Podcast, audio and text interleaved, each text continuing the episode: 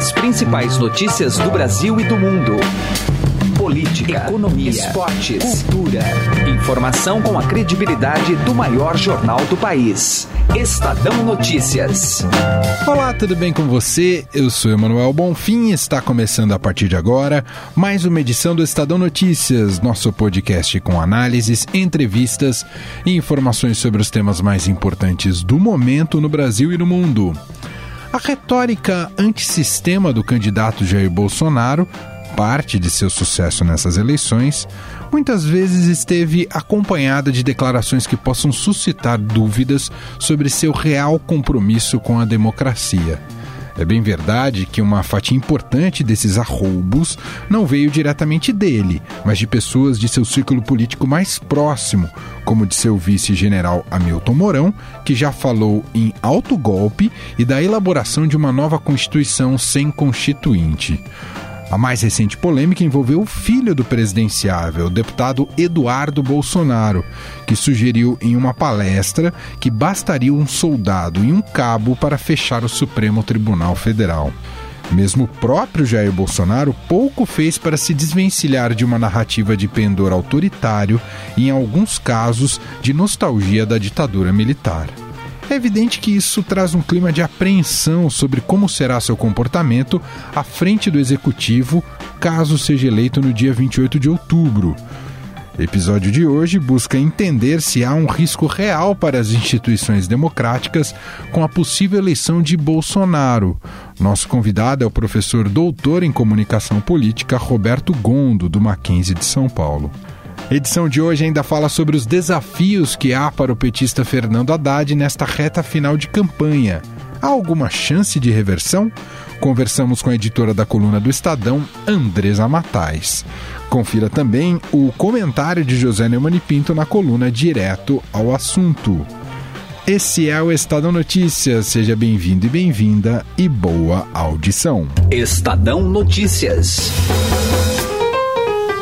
O Shop Together reúne mais de 200 marcas que você conhece e adora em um único lugar, como Paula Raia, Animale, Osklen, Mixed e Ricardo Almeida. Entrega imediata, troca fácil e sem custo e o pagamento pode ser feito em até 10 vezes sem juros. Ouvintes do podcast Estadão têm benefício exclusivo de 20% off usando o código MODA20. Acesse shoptogether.com.br. Shop Together se escreve Shop 2 Gather. Eleições 2018. A gente vai discutir agora algumas das polêmicas em torno da candidatura e da campanha e das declarações ora do Jair Bolsonaro, candidato do PSL, ora de membros próximos a ele, seja ali da própria campanha, seja o filho do Jair Bolsonaro, como vimos neste domingo. Mas a gente já chega exatamente nesse assunto. Antes, eu gostaria de apresentar o nosso convidado de hoje aqui do programa, que é o professor de comunicação política da Universidade Presbiteriana Mackenzie em São Paulo, Roberto Gondo. Professor Roberto, tudo bem com o senhor? Obrigado por nos atender. Eu que agradeço. Olá, ouvintes. Olá, Emanuel. Estou à disposição. Vamos lá. Professor, a gente teve um vídeo que circulou bastante nesse fim de semana, né? Começou no domingo, a repercussão maior foi ontem, segunda-feira. É, um, é um vídeo antigo, de julho, do filho do candidato Jair Bolsonaro, Eduardo Bolsonaro, em que ele se refere ali ao Supremo Tribunal Federal e diz que para fechar o Supremo basta um cabo e um, um soldado, enfim, algo do, do, do gênero, né? Provocou uma reação considerável dos ministros do STF ontem, o próprio presidente do Supremo Tribunal Federal. E essa não é a primeira vez, seja da boca do Jair Bolsonaro ou daqueles próximos a ele, que dão declarações um tanto complicadas pensando na, nas instituições e na normalidade da democracia. Onde eu quero chegar, professor? Tem muitos eleitores com temor de que a democracia seja colocada em risco com a possível vitória do candidato Jair Bolsonaro. Como é que o senhor enxerga? São apenas momentos de descontrole ou esse, há esse risco? Como é que o senhor vê? Bom, vamos tentar pensar por dois olhares, né? Primeiro, se nós pensarmos que isso possa ter sido uma declaração ao vento ou algo que normalmente não ocorre, não é um pouco que nós vamos vivenciar. E aí eu vou explicar para você o porquê. O PSL, hoje, ele tem uma bancada representativa, são 52 parlamentares né, federais que foram eleitos e antes das eleições, antes do apoio oficial do Bolsonaro nesse partido, tinha um deputado só. E não obstante, se você for observar as próprias falas do Bolsonaro, as falas também dos seus filhos e de pessoas próximas que também têm as mesmas identidades é, de bandeiras, identidades de narrativa muito semelhantes, é, elas acabam sendo mais agressivas. Né? Então, veja, é, o que, que aconteceu? E tem acontecido nessas eleições em todas as esferas. O mais importante é que nós vivemos num mundo de convergência tecnológica, né? Então, o que eu estou falando com você hoje, por exemplo, vai ficar armazenado em algum momento. Se porventura alguém quiser investigar, certamente vão poder utilizar para o bem ou para o mal tais afirmações. Então, vale a pena observar o quanto que a família Bolsonaro acabou criando mesmo é, uma narrativa muito agressiva, né, de, de várias falas que foram utilizadas agora na campanha de forma muito indigesta. E essa do STF, quando fala que basta um soldado e um cabo, quer dizer, olha, nem precisamos ter esforços, porque se chegarmos perto, só com a viatura ele já sai correndo.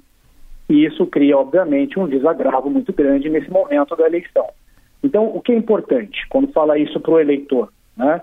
Se for pensar em questão de governabilidade, né, o PSL hoje tem uma grande representatividade e o Bolsonaro, Bolsonaro presidente, né, o Bolsonaro pai, pode ter uma chance, na condição de presidente eleito, de fazer um bom governo. Agora, se nós criarmos uma expectativa de que nunca haverá bravatas, ou que de todos os seus representantes, pessoas que estão em torno dele, nunca vão falar coisas tão agressivas, isso é muito difícil. Até porque, na verdade, muitos deles são inexperientes no, no tratamento da mídia. Né? Você observa o próprio general Mourão, né? seu próprio vice-presidente, o quanto que ele acabou falando de coisas agressivas, coisas ofensivas ao sistema do Estado de Direito. Né? Então, não vejo que isso vai ter uma alteração, talvez até se intensifique, mas você também percebe que, minimamente, o partido está tentando colocar panos quentes na situação. Né? É, vamos ver é, nos próximos meses como que isso pode se é, desenrolar dentro da, da posicionamento mesmo dos seus principais candidatos e representantes. Agora, professor, há evidências para todo esse temor, é claro que do outro lado da moeda tem se feito um terrorismo eleitoral, não sei se eu posso usar o termo terrorismo, mas tem se feito uma campanha para dizer que a, a, a, eleição do Bolsonaro seria quase a volta da ditadura. Há um exagero também nesse sentido, professor? É, na verdade, nós observamos um discurso muito agressivo dos dois lados. Né? Esse que é o, é o problema da polarização. Então, nós temos um país dividido mesmo, né?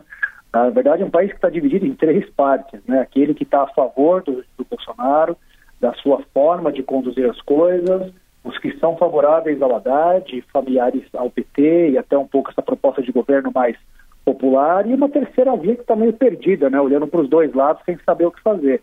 É, é meio natural você ter um pouco de receio com relação aos posicionamentos da fala do Bolsonaro, né? Porque ele historicamente se colocou é, como sendo um candidato de hostilizar o sistema, né, de poder pressionar o sistema até o máximo. E, obviamente, né, se você for ver, Manuel, nós temos um, um, um perfil do, dos candidatos do PSL, os candidatos que envolveram e se apoiaram em Bolsonaro para ganhar a sua candidatura, grande parte deles também provenientes do exército. Então isso gera meio que uma um revival, né, um medo nas pessoas de que isso possa ser algo agressivo à democracia. Eu faço crer, quero crer que a partir de 2019, seja o Bolsonaro ou seja o Haddad, que a situação meio que se apazigue, né, que, que a política pública seja vista mais fortemente do que na verdade de bravatas de, de campanha, né? que realmente a campanha eleitoral de 2018 fique para trás como um momento muito ruim para a nossa história, muito ruim para o nosso processo desde a redemocratização brasileira, mas que se defenda o direito de deixar quem ganhar desenvolver o seu trabalho e que seja respeitado ao mesmo tempo que ele respeite a sociedade brasileira. Então eu espero que realmente não aconteça tal situação de agressividade, um retorno da ditadura, enfim, né, que realmente os ânimos se acalentem nos próximos meses já que o nosso país está extremamente frágil ainda, sob o ponto de vista econômico, social, né, e através da própria concepção de cidadania. E até pensando, professor, do ponto de vista prático, né? Enquanto ele está nesse espaço de outsider e distante, né, da, de, desse poder majoritário, né, o, o cargo que tem de, de, um presidente da República, é mais confortável é, disparar essas críticas agressivas. No momento que ele assume esse papel, ele obrigatoriamente vai ter que dialogar se quiser, é, se quiser governar. E aí muda um pouco, uh, mudam os critérios e a dinâmica ali de, de relação entre os pares e os adversários também, não é, professor? É, então, olha como é interessante observar, né, Manuel? É só você, você observar também como que era o ambiente que nós vivenciávamos em 2002, né? Lógico que era o Partido dos Trabalhadores chegando ao poder, era uma outra força política, mas o medo também existia, né? Não sei se você se recorda, certamente Sim. os ouvintes vão se recordar. Olha, vai voltar o comunismo, né? Vai voltar, mas vai ter o comunismo implantado no Brasil. Então, quer dizer, as pessoas estavam morrendo de medo, tanto que os indicadores, logo no começo de janeiro de 2003, foram terríveis né? mas com medo nesse sentido. O que não vai acontecer, talvez, pelo que o mercado financeiro indica agora, no início de 2019, caso Bolsonaro ganhe, porque tem ainda aí uma, uma, uma, um alinhamento com as ideias do Paulo Guedes, um potencial ministro aí da economia.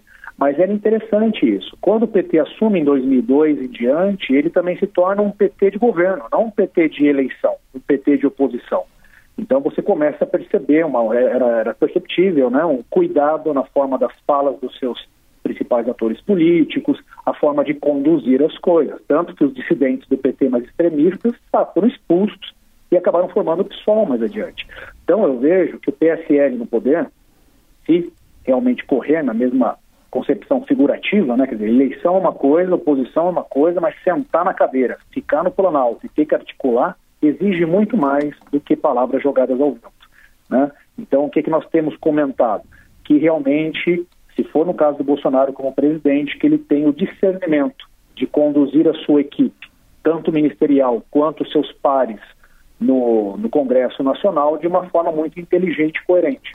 Porque, quer dizer, se a população realmente der esse voto de confiança para ele conseguir a faixa presidencial, que honre o compromisso é, de forma efetiva pelo período de gestão que lhe cabe, né?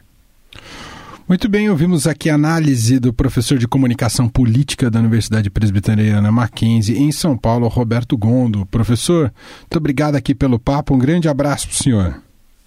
Eu que agradeço, um forte abraço para todos e uma ótima semana de término eleitoral aí. Coluna do Estadão, com Andresa Matais. Nosso contato agora é com Brasília, com a editora da coluna do Estadão, Andresa Matais. Olá, Andresa, tudo bem com você? Oi, Emanuel, tudo bem? Oi para os ouvintes. Bom, na semana, nessa última semana, né, os últimos dias antes do segundo turno das eleições, neste próximo domingo, Andresa, nós vemos aí o Fernando Haddad, candidato do PT, tentando buscar alianças e fatos novos que possam projetá-lo melhor daqui até domingo, mas tem enfrentado sérias dificuldades. Ontem, quem despertou de um sono profundo e declarou apoio a Haddad é a candidata Marina Silva, mas também foi naquela linha de apoio crítico. A minha pergunta vai ser até um pouco sarcástica, né, com todo respeito aos eleitores da Marina Silva, mas vai fazer alguma diferença para o Haddad daqui até domingo esse apoio, Andresa?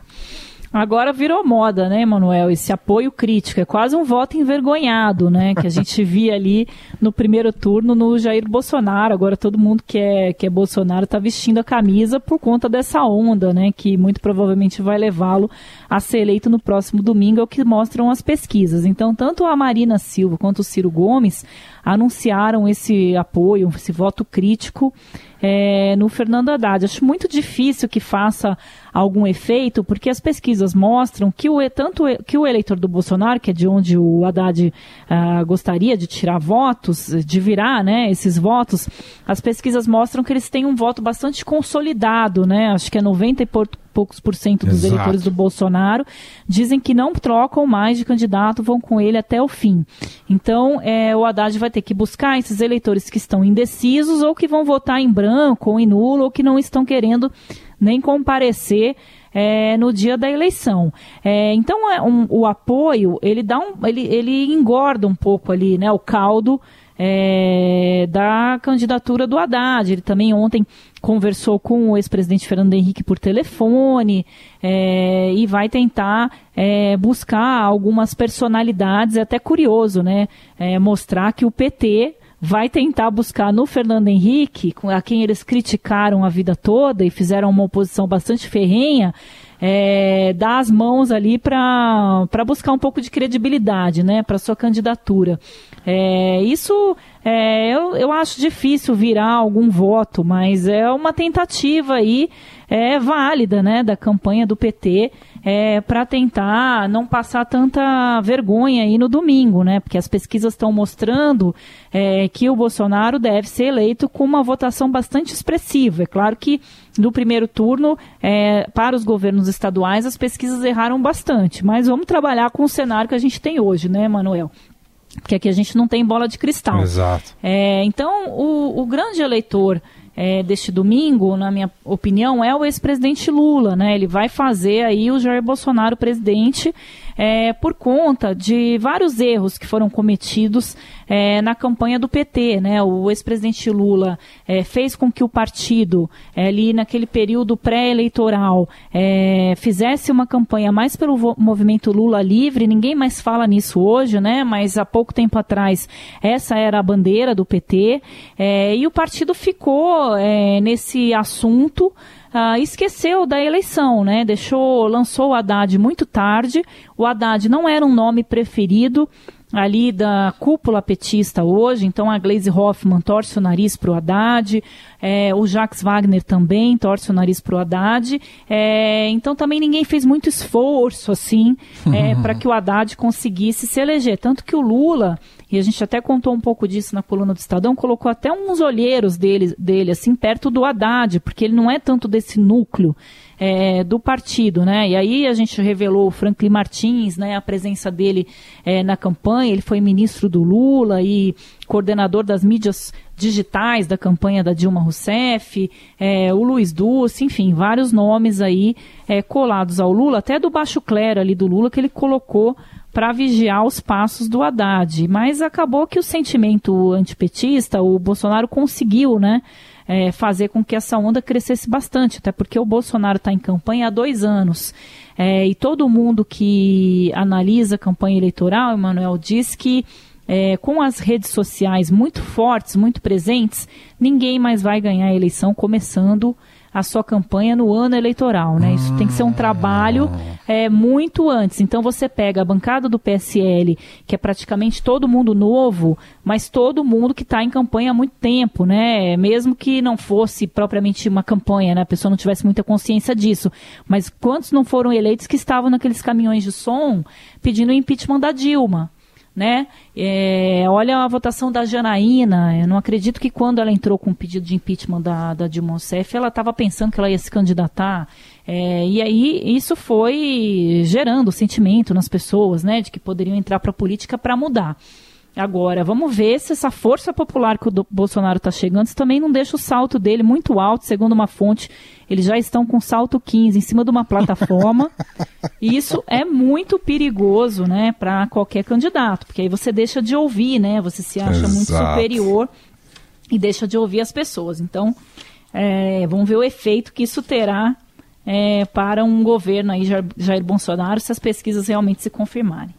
Muito bem, esse é o comentário de Andresa Matais, que é editora da Coluna do Estadão, publicada diariamente na página 3 de Política, página 3 do jornal, a página que abre o caderno de política aqui do Estadão. Muito obrigado, viu, Andresa? Obrigada a você, Manuel. Tava com saudade já do podcast. E valeu.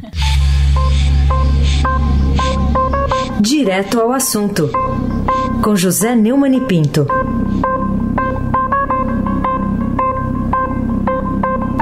Minhas senhoras e meus senhores, dá para acreditar que o presidente do Supremo Tribunal Federal, um dos poderes da República, o senhor Dias Toffoli, soltou uma nota oficial para defender o Supremo da senha do deputado Eduardo Bolsonaro, que no meio do ano, há quatro meses, numa palestra, disse que para fechar o Supremo só precisa de um soldado e um cabo. Dessa declaração, eu só tenho a lamentar o fato de que o deputado Bolsonaro não conheceu o cabo Manuel Soldado. O cabo Manuel Soldado era um soldado da minha cidade, de Iraúna, passou 30 anos como soldado e foi promovido a cabo por antiguidade. Então passou a ser conhecido como Cabo Mané Soldado. E quando alguém pega, diz, o cumprimentava por isso, ele dizia, e eu drumo? Pois é, ele continua sem dormir até hoje e pode muito bem fechar o Supremo se quiser. Eu quero advertir a todos os decanos do Supremo, o Celso de Mello, o Marco Aurélio de Mello, aquele que eu disse na cara lá no programa Roda Viva que eu não confio no Supremo. E quem mais? Foi Alexandre de Moraes. E essa gente não tem mais o que fazer. Fica se, se defendendo de uma piada sem nenhum sentido, de uma piada é, de um imaturo que não sabe bem o que representa ser deputado federal. E daí? Porque é o filho do Bolsonaro e eles querem aparecer. Até o Fernando Henrique. Ai, o Fernando Henrique disse que está vendo um jeitinho de fascismo. Vai para casa, professor. Vai para casa. Vai, não fica perdendo tempo com a aula de história que você não assistiu, não sabe a diferença que existe entre fascismo e o que está acontecendo no Brasil, uma tremenda eleição democrática. E em relação ao Supremo, a única coisa que eu tenho a oferecer é ao deputado Eduardo Bolsonaro a possibilidade dele contar com o concurso do Cabo Mané Soldado, que sozinho resolve essa parada. Ou não resolve? José Neumann e Pinto, direto ao assunto. Estadão Notícias.